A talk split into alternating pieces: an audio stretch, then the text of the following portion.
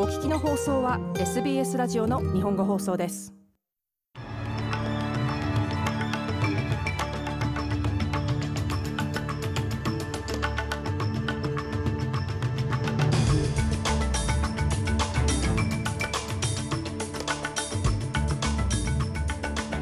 4月12日午後のニュースをシドニーから大場由美がお届けします。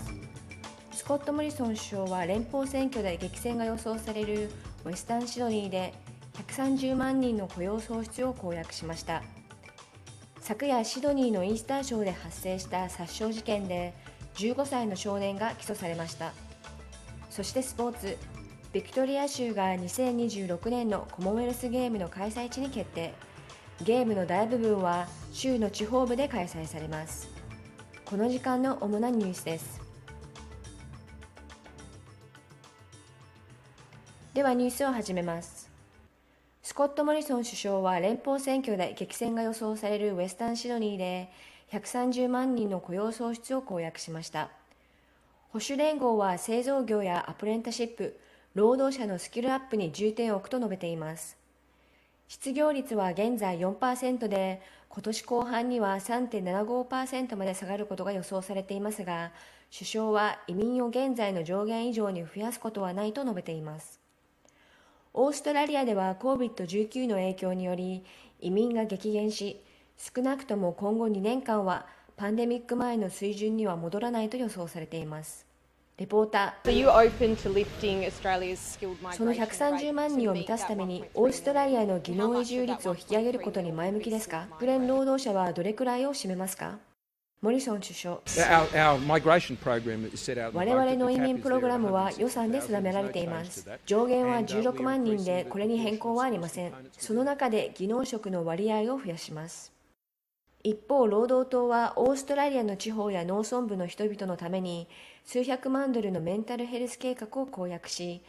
遠隔医療テリヘルスによる精神科受診をより安価なものにすることを目指すとしました。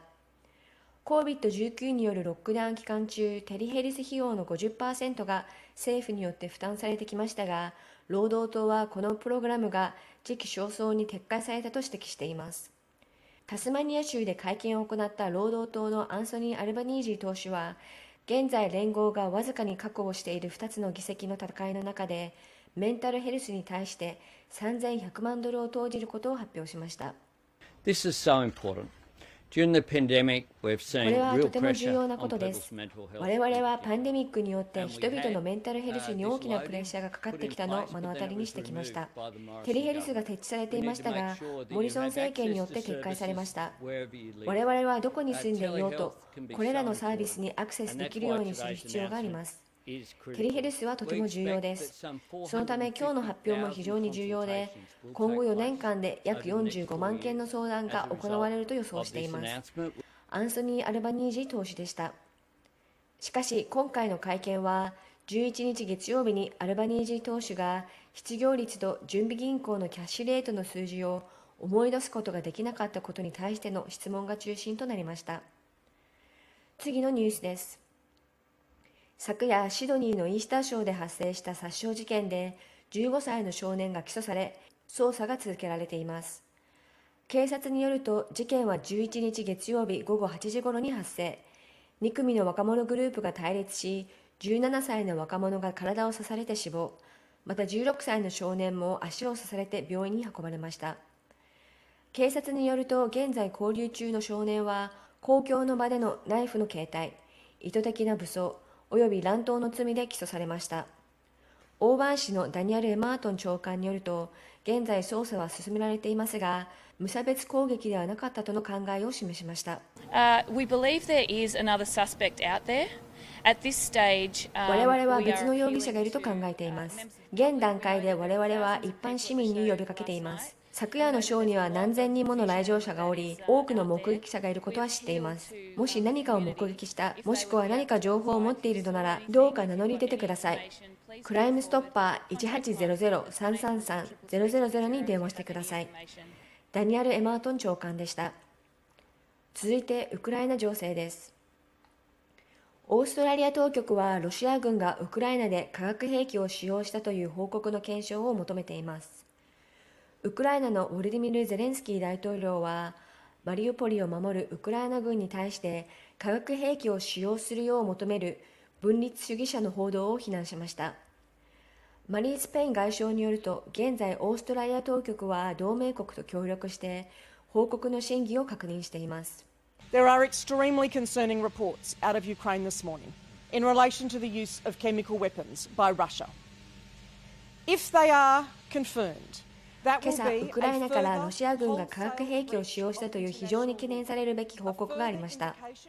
もしそれが確認されれば、国際法のさらなる違法となります。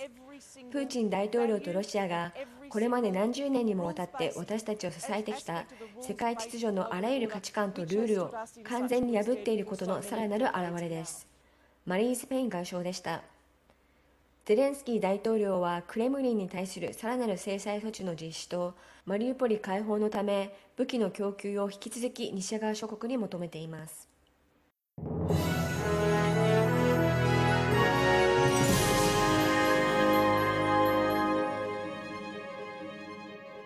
ニュースを続けます。オーストラリアの HPV プログラムがパップテストでは見逃されていたがんを検出していたことが新しい研究で明らかになりました。オーストラリアのナショナル子宮頸部検診プログラムの分析によると、この新しいテストを使い始めてから2年間の間に、以前は検出することができなかった90に及ぶがんが発見されたことが明らかになりました。現在、先住民女性をはじめ、文化的、言語的に多様なコミュニティ、そして社会経済的な障壁を抱える人々など、一部のグループにおいては、検診への参加率が著しく低くなっています。研究を率いるメーガン・スミス准教授は今年7月から自己採取による子宮頸部検診が導入されることで女性にさらに多くの選択肢とコントロールを与えることになると述べています。これまで検診に消極的だった女性にとっても検診がより身近なものになることを願っています。検診は子宮頸がんの予防として非常に素晴らしいものですが女性が安心して利用できるものでなければ機能しません。ですから自己採取がより公平な方法で子宮頸がん撲滅を達成するための画期的な手段になることを期待しています。メーガン・スミス准教授でした。最後にスポーツ。ビクトリア州が2026年のコモンウェルスゲームの開催地に決定。ゲームの大部分は州の地方部で開催されることが分かりました。このほどコモンウェルス連盟が下した決定により、都市の代わりに州や地域がホストを務めるのは92年ぶりのことになります。今年2月に運営組織と独占交渉に参加していたビクトリア州は有力な候補地となっていました。ダニエル・アンドルーズ州首相によると、主な開催地はベンディゴ、バララット、ジロング、そしてギップスランドとなる見込みです。これはビクトリア州の地方に対する大きな信任の票です。ビクトリア州が得意とする仕事のショーケースであり、雇用に関わるものです。地方部が順調であれば、ビクトリア州全体もそうです。これは非常にエキサイティングなことで、他に類を見ない大会になるでしょう。ダニエル・アンドルーズ州首相でした。ビクトリア州でコモンウェルスゲームが最後に開催されたのは、2006年のメルボルン大会でした。以上、4月12日午後のニュースをお届けしました。